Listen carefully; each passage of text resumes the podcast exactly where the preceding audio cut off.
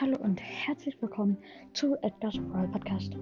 Ähm, jetzt mache ich die Auflösung von dem ähm, von dem Bild von diesem Mythos, nämlich ähm, wieso diese Amber ähm, nun ja so ihre Flammen überall verteilt hat.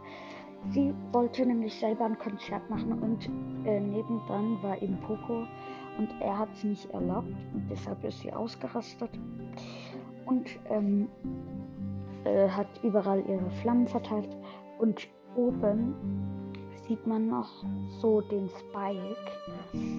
Dieser Spike, ähm, das deutet darauf hin, so stelle ich mir das vor, dass es in der Wüste passiert weil äh, man sieht auch einen Kopf von diesem Wüstenohr äh, und ähm, ja, es deutet eigentlich alles darauf hin, weil ähm, Poco ist jetzt nicht gerade ein, äh, ein Eisliebhaber, der ist ja eher in der Wüste und so.